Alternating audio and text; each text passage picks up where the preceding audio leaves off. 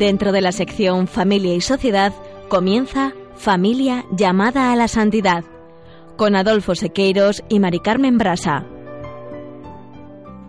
Muy buenos días, queridos oyentes de Radio María y Familia Radio María.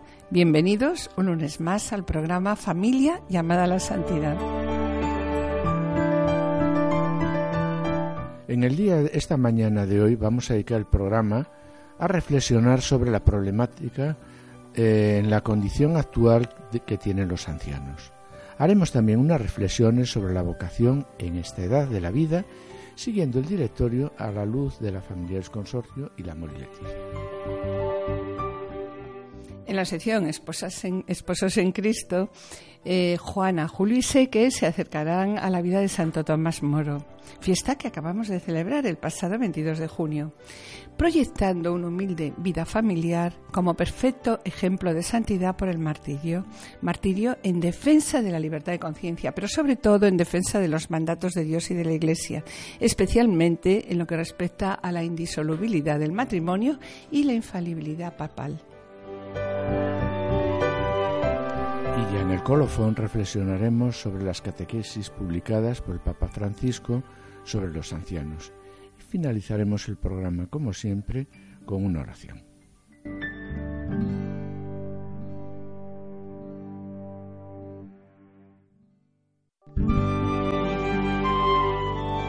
Directorio de la Pastoral Familiar.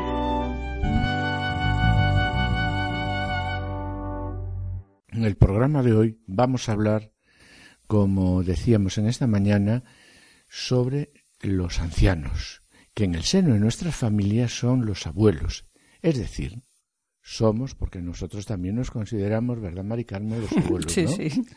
Y para comenzar, vamos a hacernos eco de una noticia publicada este mes en un diario nacional, referida a dos ancianos que han sido abandonados por sus respectivas familias en el servicio de urgencias de un hospital. El texto de la noticia decía lo siguiente. Dos ancianos llevan más de seis meses abandonados en urgencias. Uno de los mayores fue trasladado ayer a un centro sociosanitario gracias a una autoridad judicial. Por sus cabezas jamás se les hubiera pasado que un día ellos serían los protagonistas de una historia, de una historia de soledad y abandono, pero ha sido así. Se trata de dos hombres de 71 y 78 años de edad que en estos tiempos realmente, Adolfo, no se consideran. La verdad es que no. Se consideran edad avanzada, pero no seniles, ¿no? Los ancianos que llevan más de seis meses esperando a sus familias en la unidad de urgencias de un hospital tras haber recibido ya el alta médica. Sí, estas dos personas eh, a las que nosotros en el programa médico de Para que tengan vida le llamamos mayores, viven en una sala destinada a los pacientes psiquiátricos, aunque también esta sala está asignada a personas de avanzada edad, como decimos anteriormente, ¿no? Y que están pendientes de que se les asigne una cama en algún otro centro. En esa habitación llevan desde que sus familiares le abandonaron en la sala de urgencias y ya no quisieron llevárselos a su casa. Además, en esa sala eh, eh, sabemos que está cerrada con llave para una mayor seguridad de que los pacientes psiquiátricos no puedan huir o agredir a otras personas. Sí, así es. Mis queridos oyentes, es esta, ¿no? La situación en la que se encuentran estos dos ancianos eh, desde el día en que sus familias les abandonaron en la urgencia del hospital. Se encuentran solos, como decíamos, sin poder salir de esas cuatro paredes ni poder muchas veces descansar bien por las noches debido pues, a los gritos de los pacientes psiquiátricos hospitalizados. Sí, y la verdad es que nos preguntamos, ¿dónde están sus familias? Nosotros aquí no pretendemos juzgar a esas familias y es probable que esas familias no puedan atenderles debido a las realidades sociales en las que se encuentran inmersas que en ocasiones pues son muy complejas. Sí, también nos encontramos con mucha frecuencia con noticias sobre posibles casos de maltrato, ¿no? hacia personas de edad avanzada y abandono. Es evidente, Adolfo, que todos estos informes son preocupantes. Además, pues este tipo de abandono se, está, se da sobre todo con mucha más frecuencia cuando en verano. Sí, y no sería la primera vez que en un hospital grande eh, se ha visto vehículos cargados de equipaje eh, preparados para salir de vacaciones y bajar al abuelo del coche para acercarlo al servicio de urgencias en donde se le deja sin compañía y acompañamiento, encontrando como respuesta a la llamada cuando se avisa a los familiares para que acudan, a los familiares de paciente, como respuesta el silencio. Después de esta noticia, queremos manifestar lo que dice el apartado 27 de la Familiares Consorcio, cuando nos recuerda que hay culturas que manifiestan una singular veneración y un gran amor por el anciano, lejos de ser apartado de la familia o de ser soportado como un peso inútil. El anciano permanece inserto en la vida familiar. Y sigue tomando parte activa y responsable, ¿no? Aun debiendo de respetar la autonomía de la nueva familia y sobre todo desarrolla la preciosa misión de testigo del pasado e inspirador de la sabiduría para los jóvenes y para el futuro. Sin embargo, otras culturas como nos está pasando en la nuestra, como consecuencia de un desordenado desarrollo industrial y urbanístico, pues han llevado y siguen llevando a los ancianos a formas inaceptables de marginación, que son fuente, a la vez, de agudos sufrimientos para ellos mismos y también sí, espiritual ¿eh? para esas familias. Sí. Y es necesario que la acción pastoral de la Iglesia estimule a todos a descubrir y a valorar los cometidos de los ancianos en la comunidad civil y eclesial y en particular en la familia. En realidad, la vida de los ancianos ayuda a clarificar la escala de valores humanos y hace ver y hace ver la como decías pues, no la continuidad de generaciones, a los niños los ancianos tienen también el carisma de romper las barreras entre las generaciones antes de que se consoliden ¿Cuántos niños han hallado comprensión y amor en los ojos, palabras y caricias de los ancianos, es decir, de sus abuelos, ¿no? ¿Y cuánta gente mayor no ha suscrito con agrado las palabras inspiradas en los proverbios? La corona de los ancianos son los hijos de sus hijos. Mm, quiero destacar aquí la necesidad de integrar a estos ancianos en la vida familiar, como destaca el apartado 196 del Directorio de la Pastoral Familiar de la Iglesia España, cuando nos dice un papel específico dentro de la familia es el que realizan las personas ancianas. Por ello hay, que, sí, hay que ayudar a las familias de las que forman parte, pues esos mismos ancianos, para que puedan, sí, integrarlos en el desarrollo de la vida familiar, proveyendo por sí las mismas el cuidado de lo que puedan necesitar. También las personas mayores desempeñarán de esa forma en el entorno de la familia una función de gran importancia Sobre como todo, Adolfo, en la educación de los más jóvenes. Por otro lado, los esposos en edad avanzada también deben ser conscientes de que la situación en la que se encuentran pues constituye, nos dice el directorio, una invitación, una invitación a crecer en su matrimonio como comunidad de vida y amor. Las limitaciones que se sufren en la ancianidad también deben contribuir a enraizarles más en, el espíritu de comprensión y entrega desinteresada es de una gran importancia el testimonio de su fidelidad matrimonial y el consejo que, por la experiencia que tienen, pueden, ofrecer. a los esposos más jóvenes. Y también continúa diciendo el directorio sobre los abuelos que tienen una misión muy especial. Como decíamos antes, en la educación humana y cristiana de los nietos. Sí, que habrá de suplir muchas veces por la de sus propios padres. la sociedad actual, La sociedad actual, claro. Y también, bueno, pues el apartado siguiente, en el apartado siguiente, el directorio nos habla de la necesidad de integrar a las personas mayores, ¿dónde? En la vida, tanto en la vida eclesial como en la vida social. Y para ello el directorio dice, el desarrollo de nuestra sociedad, una de cuyas manifestaciones es como hablamos tanto, ¿no?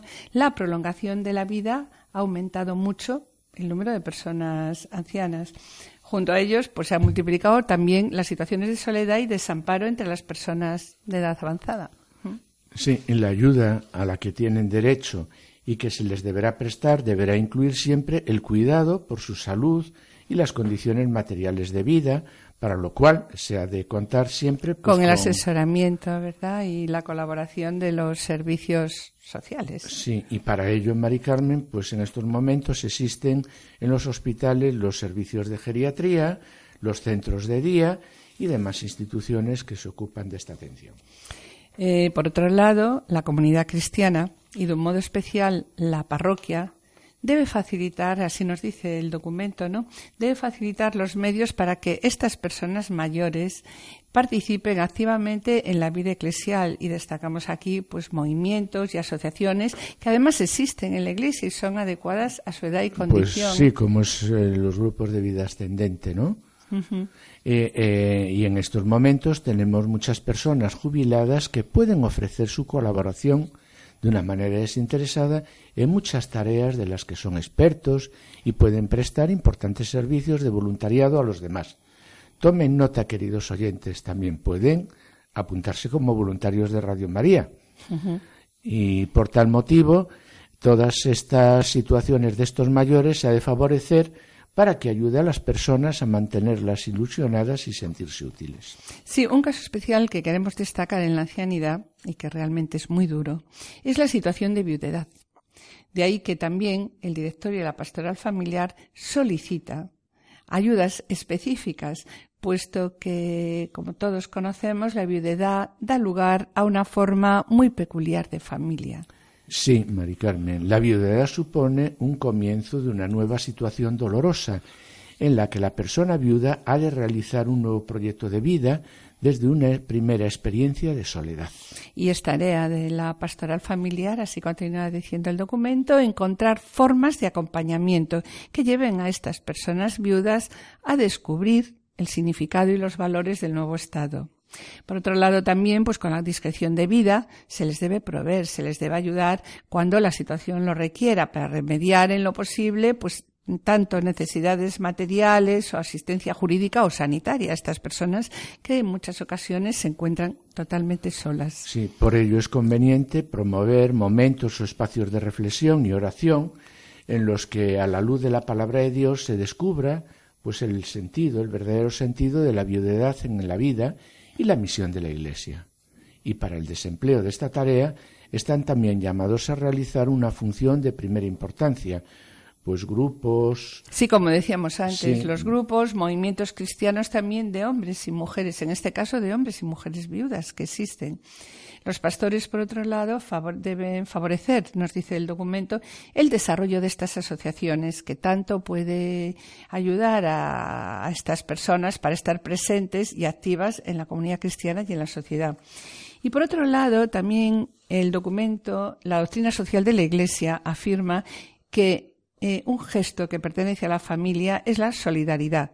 La solidaridad, dice, es el elemento constitutivo y estructural de la familia. Esta es una solidaridad, en el caso de la familia, que puede asumir el rostro del servicio y de la atención. Sí, a, los ancianos, a cuantos viven en la confusión. en la soledad. Y en el abandono, sí. Sí, y continúa diciendo una soledad que se abre a la acogida, que sabe hacerse voz ante situaciones pues de cualquier carencia.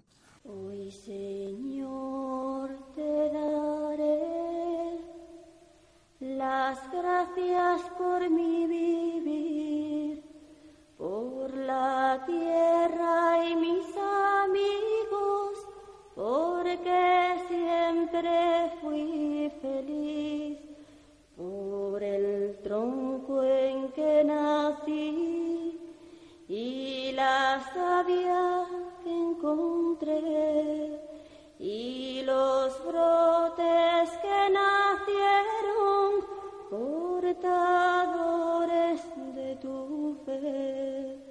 Por las veces que caí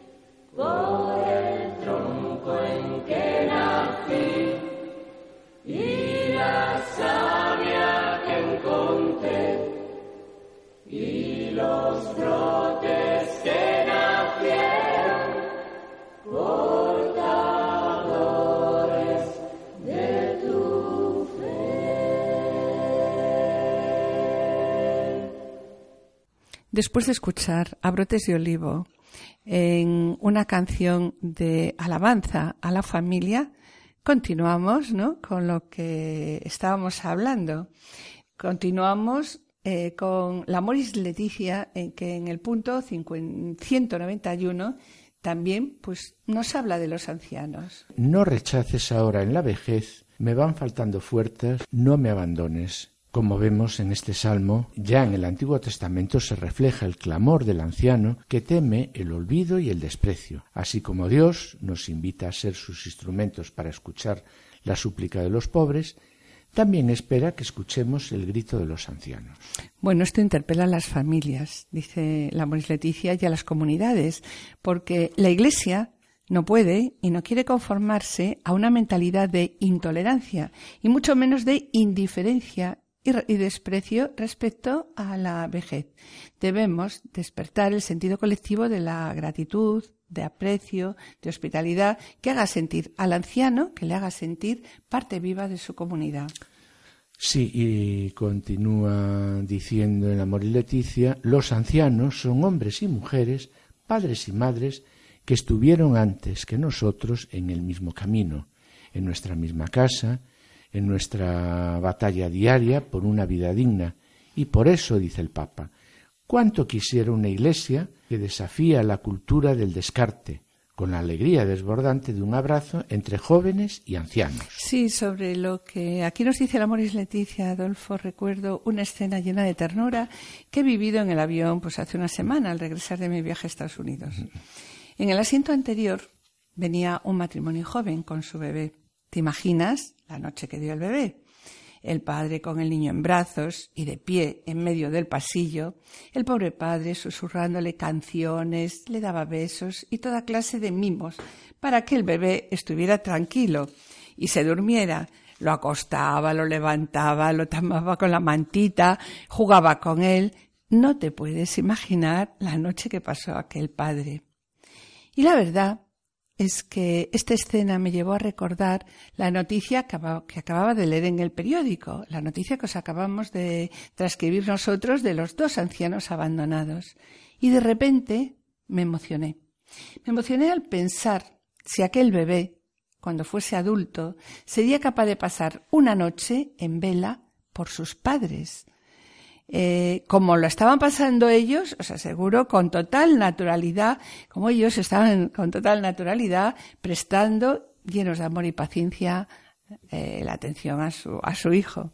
Pues sí, Mari Carmen, son muchas las escenas que vemos continuamente de entrega y de generosidad de padres a hijos, y yo, como pediatra, ante estas situaciones le digo a los padres novatos que cuando uno es padre se da cuenta de lo que hicieron sus padres por ellos. Es sí, verdad, sí. es verdad. Y bueno, volviendo al tema que nos ocupa, recuerdo la invitación de San Juan, San Juan Pablo II en la familia del consorcio, cuando nos invita a prestar atención al lugar del anciano en la familia, porque hay culturas, decía que, como consecuencia de un desordenado desarrollo industrial y urbanístico, han llevado y siguen llevando a los ancianos a formas inaceptables de marginación. Y una vez más, parafraseando las palabras de la familia del consorcio, los ancianos ayudan a percibir la continuidad de las generaciones. Con el carisma está claro de servir de puente. Muchas veces son los, los, abuelos, que comentábamos también antes, ¿no? Quienes aseguran la transmisión de los grandes valores a sus nietos. Y muchas personas pueden reconocer, de hecho, que, que deben a sus abuelos pues la, iniciación, en la vida cristiana. Sí, eso es. Mm. Las palabras de los abuelos, sus caricias o su sola presencia ayudan a los niños a reconocer que la historia no comienza con ellos, que son herederos de un viejo camino y que es necesario respetar a los que nos han precedido. Está claro que, bueno, pues quienes rompen lazos con la historia tendrán dificultades, para las relaciones estables y para reconocer que no son los dueños de la realidad. Entonces, dice el, eh, continúa la Moris Leticia, dice entonces, la atención a los ancianos habla de la calidad de una civilización y nos lleva a hacernos unas preguntas. ¿Qué preguntas? ¿Se presta atención al anciano en una civilización? ¿Hay sitio para el anciano? Está claro. Que una civilización seguirá adelante si sabe respetar la sabiduría, si sabe respetar la sabiduría de los ancianos. Sí, y en el apartado 193, la Amor y Leticia refleja como, eh, como esa ausencia de la memoria histórica, pues es un serio defecto de nuestra sociedad y es la mentalidad inmadura del, del ya fue. Conocer y poder tomar posición frente a los acontecimientos pasados es la única posibilidad de construir un futuro con sentido. Y continúa y nos afirma también que no se puede educar sin memoria. Sí, sobre la importancia de las narraciones de los ancianos, de las personas mayores. Yo recuerdo a mi abuelo sentado en verano en Galicia, en una hamaca, contándonos historias de esos tiempos, historias de la familia. También recuerdo a mis padres, a nuestros padres, tuyos y míos, contándole a nuestros hijos sus experiencias, ¿no? Cuánto bien les han hecho y con qué cariño les recuerdan. Está claro que esas narraciones hacen mucho bien a los niños y jóvenes, puesto que les conectan con la historia vivida. La historia vivida tanto de la familia, con sus cosas buenas y menos buenas, ¿no? Como la historia vivida del mundo. Y ahora, en el caso concreto, eh, yo tengo a mi madre con una demencia senil acuden los niños a verla a casa y puedo disfrutar, ¿no? Viendo, pues, cómo mis hijos y nietos, con mucha ternura, le dan besos y carizas a la visa, como ellos dicen, y cómo ella le responde con, con una sonrisa. Y está claro que, como dice el Papa, que aquella familia que no respeta y atiende a sus mayores, que son su memoria viva. Viva, sí, es, una, familia, desintegrada, pero una familia que recuerda eh, es una familia, con, con, porvenir, sí. Y por lo tanto, en una civilización en la que no hay sitio para los ancianos o se los descarta porque crean problemas, esta sociedad lleva consigo el virus de la muerte, ya que, se arranca pues de sus propias raíces.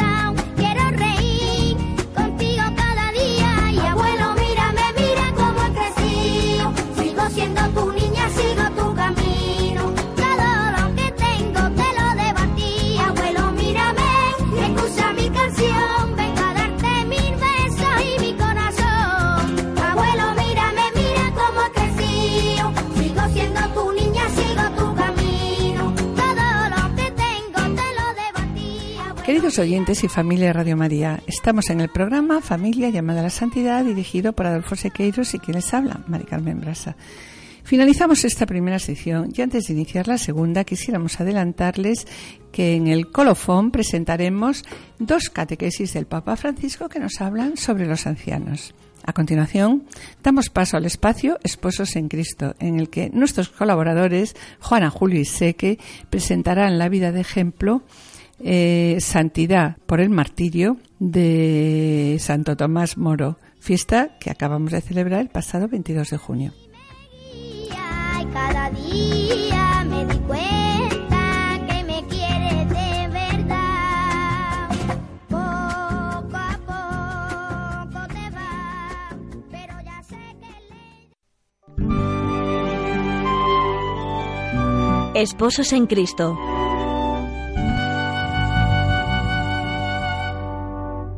Queridos amigos de Radio María, Esposos en Cristo quiere hoy acercarse a un gran hombre cuya santidad resplandeció en el martirio bajo el principio máximo que es la entrega de la vida por amor a Cristo y a su Iglesia.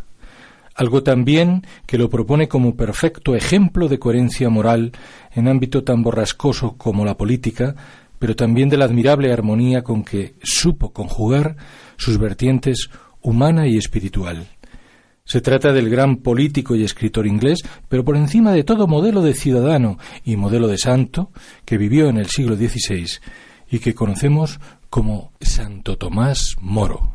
Y sin embargo, junto a su faceta más conocida como personaje histórico, de enorme trascendencia en el plano político, cívico y religioso, y como hombre de recias virtudes humanas, Tomás Moro guarda un perfil menos conocido y para nosotros también de gran relevancia, nos referimos a su vida ejemplar como esposo y como padre, dibujada por rasgos de carácter, por actitudes, por convicciones que se dejan ver permanentemente en el crisol de su vida familiar.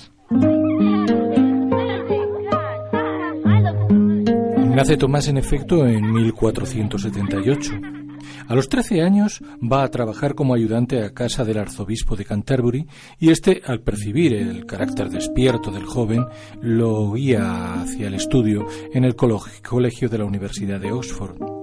Como resultado, obtiene una esmerada educación y un conocimiento muy profundo de la filosofía escolástica cristiana y de la elocuencia de los clásicos. A pesar de lo cual, su padre, probablemente por su condición de juez, lo orienta hacia la abogacía.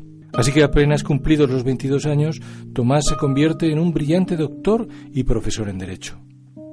Justo por entonces, no obstante, comienzan a asaltarle dudas sobre su auténtica vocación, y aunque primero probó el sendero de la vida monástica, al principio los cartujos, luego los franciscanos, acabó por comprender que su auténtica vocación era el matrimonio. Prefería, en palabras recogidas por quienes lo conocieron, ser un marido casto y no un sacerdote tibio. Y así resultó que a principios de 1505 contrajo matrimonio con Juana, la hija mayor de la familia Colt. Se dice que el espíritu caballeroso de Tomás hizo que a pesar de que Moro tenía debilidad por la más pequeña de las hermanas, optó por Juana para no desairarla, y el hecho fue que resultó una magnífica esposa. Ambos fueron muy felices, y tuvieron cuatro hijas que fueron el centro del amor de Tomás. A su educación se dedicó con tal esmero que su hogar era conocido como la Academia Cristiana. En 1511, sin embargo, cuando su hija mayor apenas tenía cinco años, Juana murió y Tomás casó en segundas nupcias con Alicia Middleton, quien aunque era de genio quizá demasiado vivo y apenas comprendía el carácter a veces distendido de Moro, poseía muchas excelentes cualidades. Con ella y con sus hijas, Tomás demostró ser un hombre hogareño que encontraba su máximo placer en pasar largo tiempo en el jardín de la casa familiar con los suyos. A Alicia, como antes a Juana, la amó tiernamente, educándola en la virtud y en las buenas disposiciones, enseñándole música y viviendo muy feliz con ella.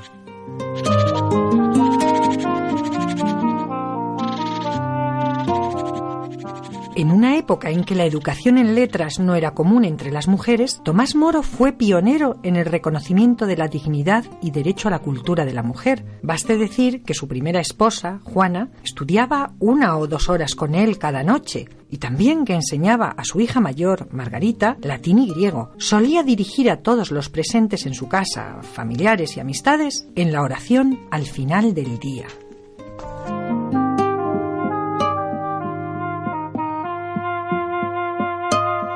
Como prueba de esta armonía, el gran Erasmo de Rotterdam, que se alojó con los Moro en el primer año de su matrimonio, había escrito es tal el encanto de su compañía y de su exquisita conversación que en su presencia se disipan todas las amarguras.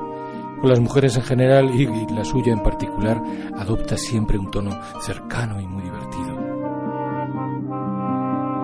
Ello no contradecía en absoluto que Moro practicara con su familia costumbres hondamente espirituales. Así recitaba junto con sus hijas oraciones, salmos, letanías, sufragios, además de rezar comunitariamente en la capilla al lado de su esposa y de los sirvientes antes de acostarse. Además era habitual que en la mesa se leyera un pasaje de las Sagradas Escrituras con los comentarios de algún famoso exegeta cristiano. La lectura la hacía una de sus hijas y a su término Moro preguntaba a alguno de los que le acompañaban por el sentido que debía dar al texto.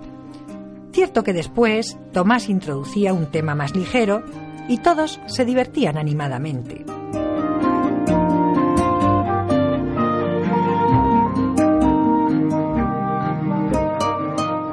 Su generosidad y humildad quedan patente en sus habituales donaciones a cierta parroquia de Chelsea, a donde, aun cuando era canciller del reino, no tenía reparo en ir a cantar con el coro vestido de ropas bien humildes.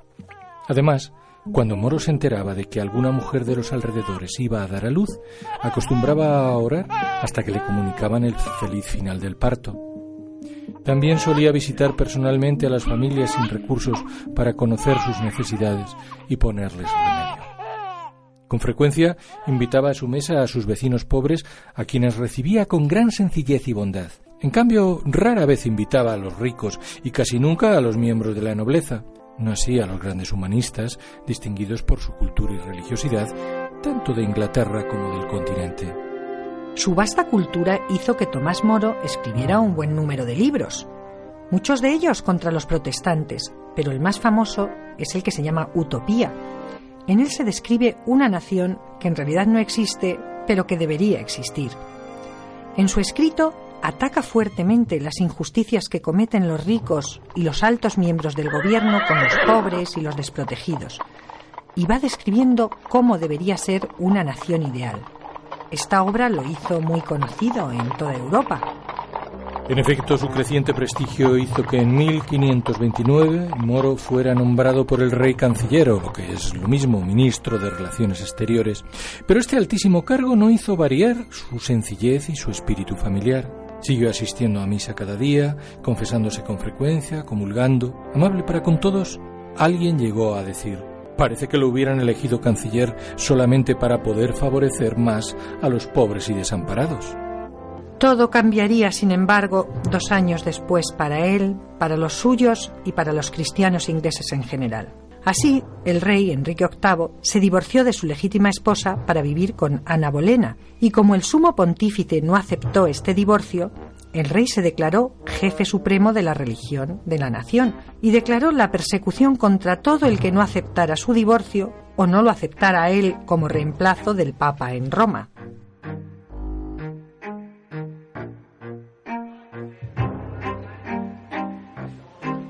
Moro entonces, firme en sus convicciones y en su fe, fue destituido de su alto puesto, le despojaron de todas sus posesiones y fue hecho prisionero en la Torre de Londres, donde permaneció encerrado durante 15 meses.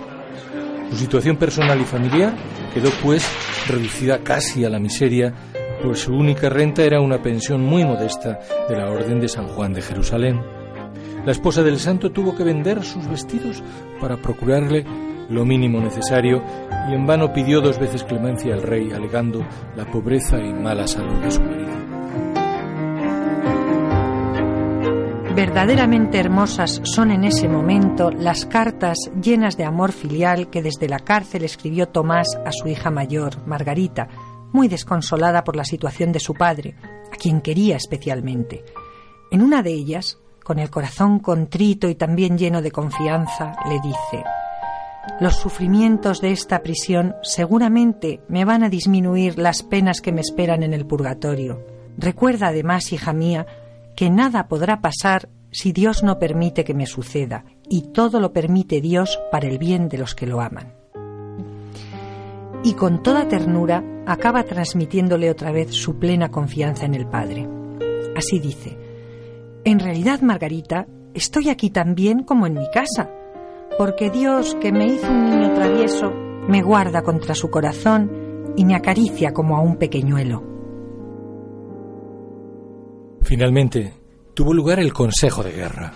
Le pidieron que aceptara el mandato del rey, pero él contestó, tengo que obedecer a lo que mi conciencia me manda y pensar en la salvación de mi alma. Eso es mucho más importante que todo lo que el mundo pueda ofrecer. No acepto esos errores del rey. Así que fue condenado a muerte. Tomás, entonces, recordando de nuevo a su hija Margarita, la consuela por carta y le ofrece su último ejemplo de este modo. Ten pues buen ánimo, hija mía, y no te preocupes por mí, sea lo que sea que me pase en este mundo. Y acaba Tomás con plena humildad, suplicando la gracia de Dios en momento tan decisivo. Dame, buen Señor, tu amor y tu favor que mi amor a ti, por grande que pueda ser, no podría merecerlo si no fuera por tu gran bondad.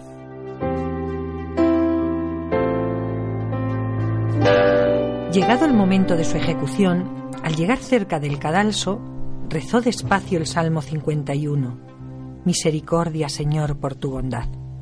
Después, a imagen de Cristo, rogó por el rey y sus demás perseguidores, y declaró públicamente que moría por ser fiel a la Santa Iglesia católica, apostólica y romana. Sus últimas palabras, dirigidas a todos los presentes, fueron Muero siendo el buen siervo del rey, pero primero de Dios. En el martirio de Tomás Moro necesariamente han de considerarse varios aspectos. Su valentía y su lealtad se convierten en espléndidos signos de fe y de obediencia a Dios y a su Iglesia, pero también en afirmación ejemplar de la libertad humana y de la fidelidad a la propia conciencia, sin duda uno de los mayores regalos de Dios al hombre. También, sin embargo, es preciso considerar ese martirio con una vinculación estrecha a la defensa de la indisolubilidad del matrimonio. De ese matrimonio en cuya entrega diaria a sus esposas, a Juana y a Alicia y a sus cuatro hijas, Tomás bebió en gran parte el mismo amor y la misma fidelidad que después supo trasladar a su ejemplo altísimo, humano y moral, el mismo que le valió la corona de la santidad.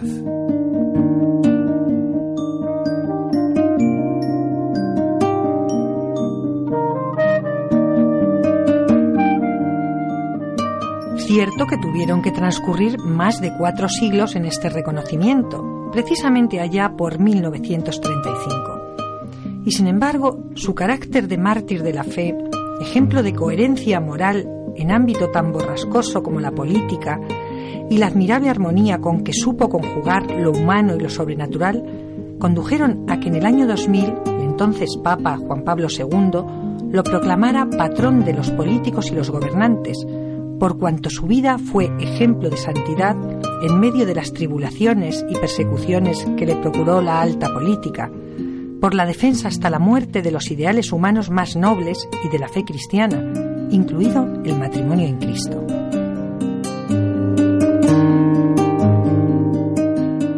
Que su ejemplo permanente sirva de modelo a los servidores públicos de hoy y a cuantos en medio de la sociedad, también como miembros de familias cristianas, somos requeridos a la defensa de nuestra fe. Que el Señor les bendiga y hasta el próximo Esposos en Cristo Dios mediante. Queridos oyentes y familia de Radio María, estamos en el programa Familia llamada a la Santidad, dirigido por Adolfo Sequeiros y Mari Carmen Brasa. Les recordamos que pueden ponerse en contacto con nosotros a través del correo familia llamada a la santidad, todo junto, arroba radiomaria.es o enviando un correo postal a la dirección de Radio María, Paseo de Lanceros 2, primera planta 28024 de Madrid, indicando el nombre del programa Familia llamada a la Santidad. Para solicitar este programa deberán dirigirse ustedes al teléfono de atención al oyente 902 500 518. Repito, 902 500 518. También pueden escucharlo a través de, podcast entrando en la página www.radiomaria.es y podrán descargarlo en su ordenador para archivarlo o para escucharlo pues a la hora que ustedes deseen.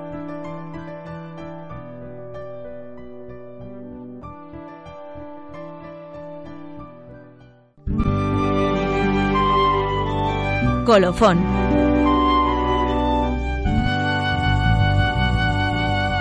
Después de haber escuchado el ejemplo de coherencia de la vida del santo Tomás Moro, patrono de gobernantes y políticos, quiero recordar de nuevo sus últimas palabras antes de morir a su hija.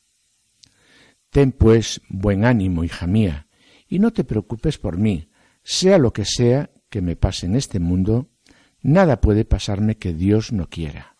Y todo lo que Él quiere, por muy malo que parezca, es en realidad lo mejor.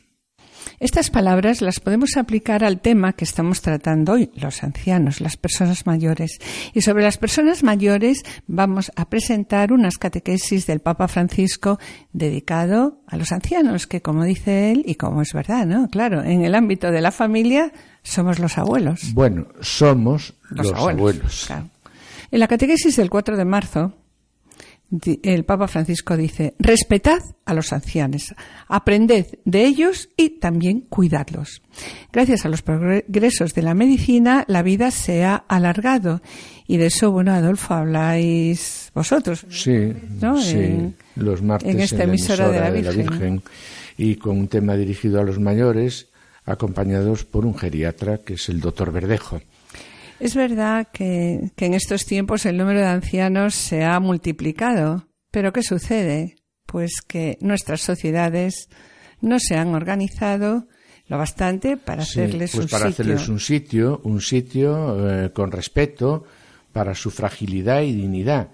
Y de ahí que en el programa médico, para que tengan vida, hayamos querido dedicarles y acompañarles una vez al mes con una voz dirigida a sus problemas de salud. Mientras somos jóvenes, dice el Papa, se nos induce a ignorar la vejez, como si fuera una enfermedad de la que debemos de estar lejos y además no conviene pensar en ella.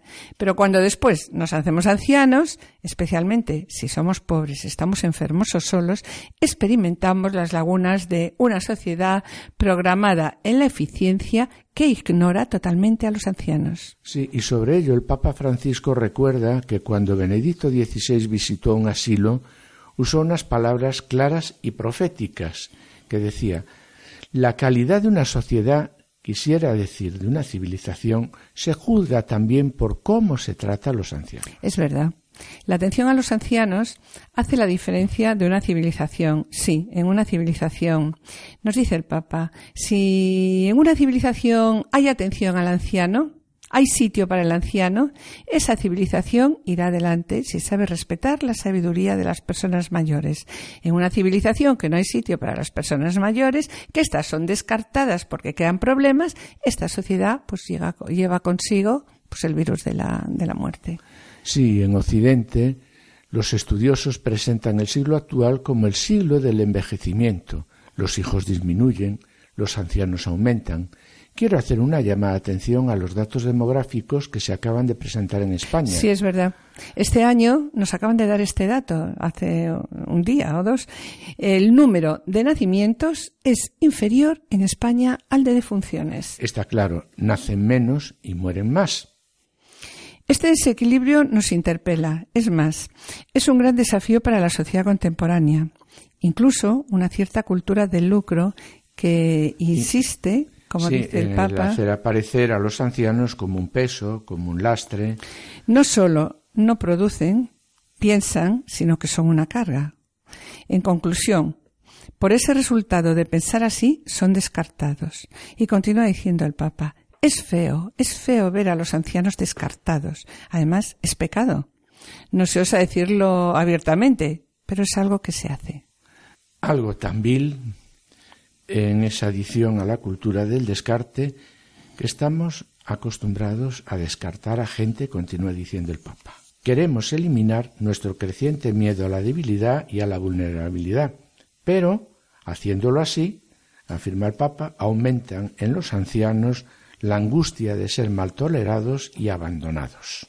Los ancianos son abandonados y no solo en su precariedad material, son abandonados en la egoísta, sí, en la egoísta incapacidad de aceptar sus límites eh, que reflejan nuestros límites, en las numerosas dificultades que hoy deben superar para sobrevivir en una civilización que no les permite participar, no les permite expresar su opinión ni ser referente según el modelo consumista.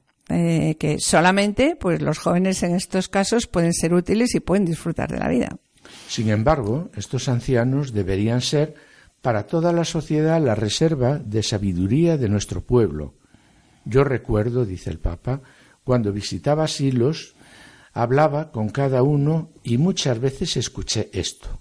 ¿Cómo está usted? Bien, bien. ¿Y sus hijos cuántos tiene? Muchos, muchos. ¿Vienen a visitarla? Sí, sí, siempre, siempre vienen. ¿Cuándo vinieron la última vez? Y así la anciana recuerda una especialmente diciendo en Navidad, y estábamos en agosto, ocho meses sin ser visitada por los hijos, ocho meses abandonada. Esto se llama pecado mortal, dice el Papa. ¿Entendido?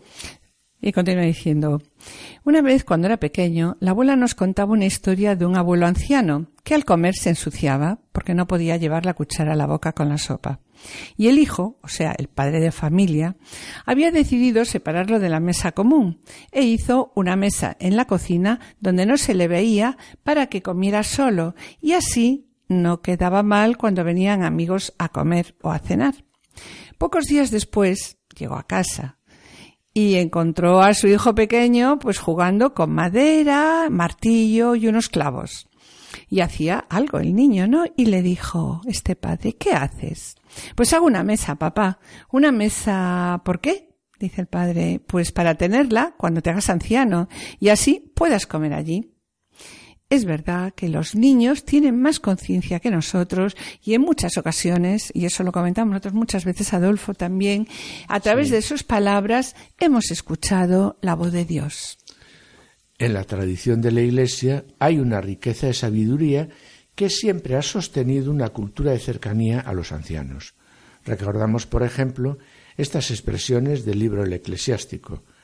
No te apartes de la conversación de los ancianos, porque ellos mismos aprendieron de sus padres. Y continúa diciendo que a mí me gusta mucho, ¿no? Mm. De ellos aprenderás a ser inteligente y a dar una respuesta en qué momento, pues en el momento justo.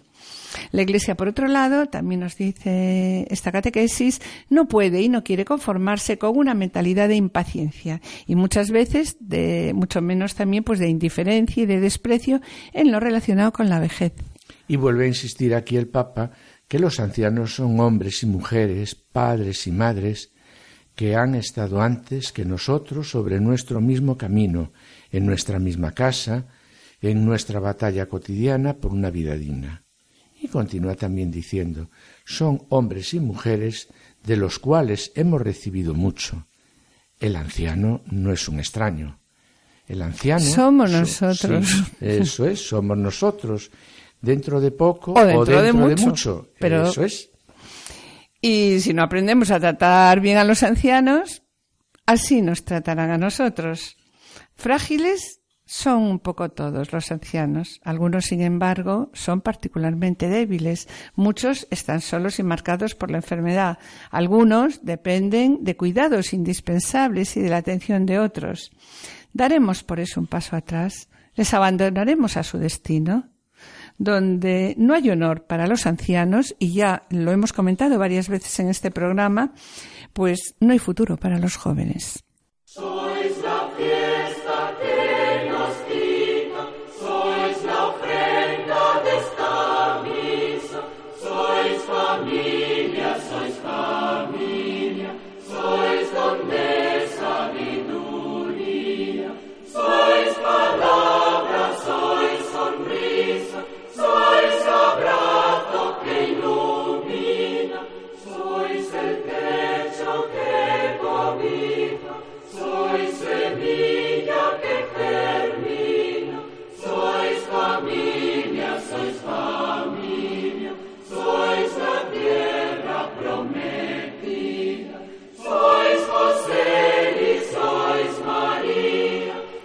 Hoy, mis queridos oyentes, después, después de haber reflexionado sobre el papel de las personas mayores, los ancianos, los abuelos, vamos a pedir al Señor por nosotros, padres, madres, tíos, abuelos y abuelas, que diariamente rogamos con fe y perseverancia por nuestros hijos y nietos.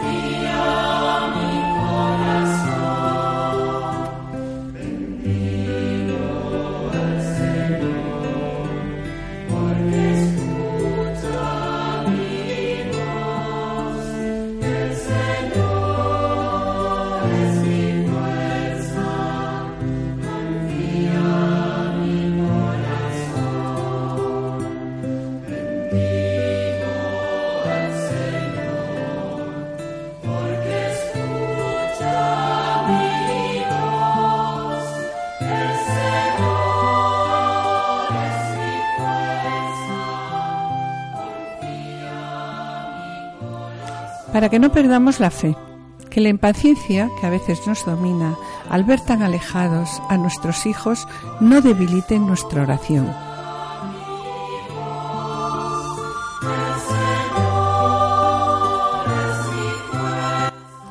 Queremos pedirte, Señor, que nos ayudes a ser santos, que no caigamos en pensar que si nos trazamos un camino y lo intentamos llevar a la práctica, ya podemos conseguirlo, porque la tarea es superior a nuestras fuerzas.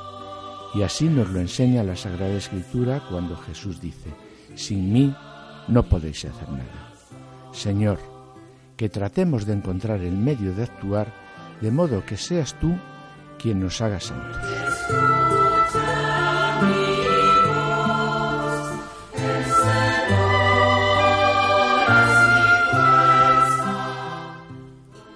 Por eso te pedimos mucha humildad, ya que si nuestras fuerzas tienen límite, no lo tiene tu poder.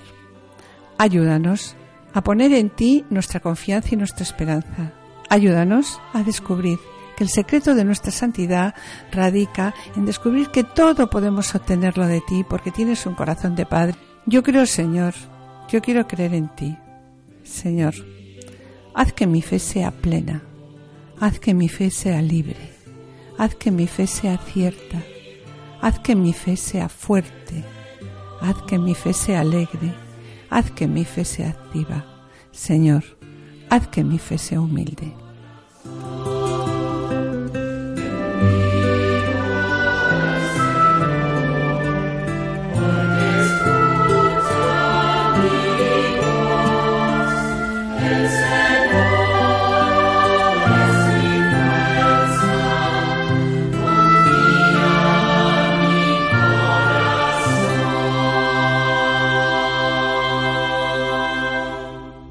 Y bien, mis queridos oyentes, con pena tenemos que despedirnos. Hemos dedicado el programa de esta mañana a reflexionar sobre la problemática actual de los ancianos y unas reflexiones sobre la vocación en esta edad de la vida, siguiendo el directorio de la pastoral familiar y a la luz de la Familiares Consorcio, la Amor y Leticia, y una catequesis del Papa Francisco. En la sección Esposos en Cristo, Juana Julise, que se han acercado a la vida de Santo Tomás Moro, patrono de políticos y gobernantes, y fiesta que se acaba de celebrar el pasado día 22. Y yo espero estar con ustedes mañana en el programa médico para que tengan vida a las 11 de la mañana con la doctora Sirven, en el que trataremos un tema de geriatría que son los anticoagulantes orales en el anciano. Y bueno, y también esperamos estar de nuevo con ustedes, los dos, el lunes dentro de dos semanas. Muchas gracias por su atención y hasta Y la que el próxima Señor les bendiga. Y que el Señor os bendiga. Han escuchado Familia llamada a la santidad con Adolfo Sequeiros y Mari Carmen Brasa.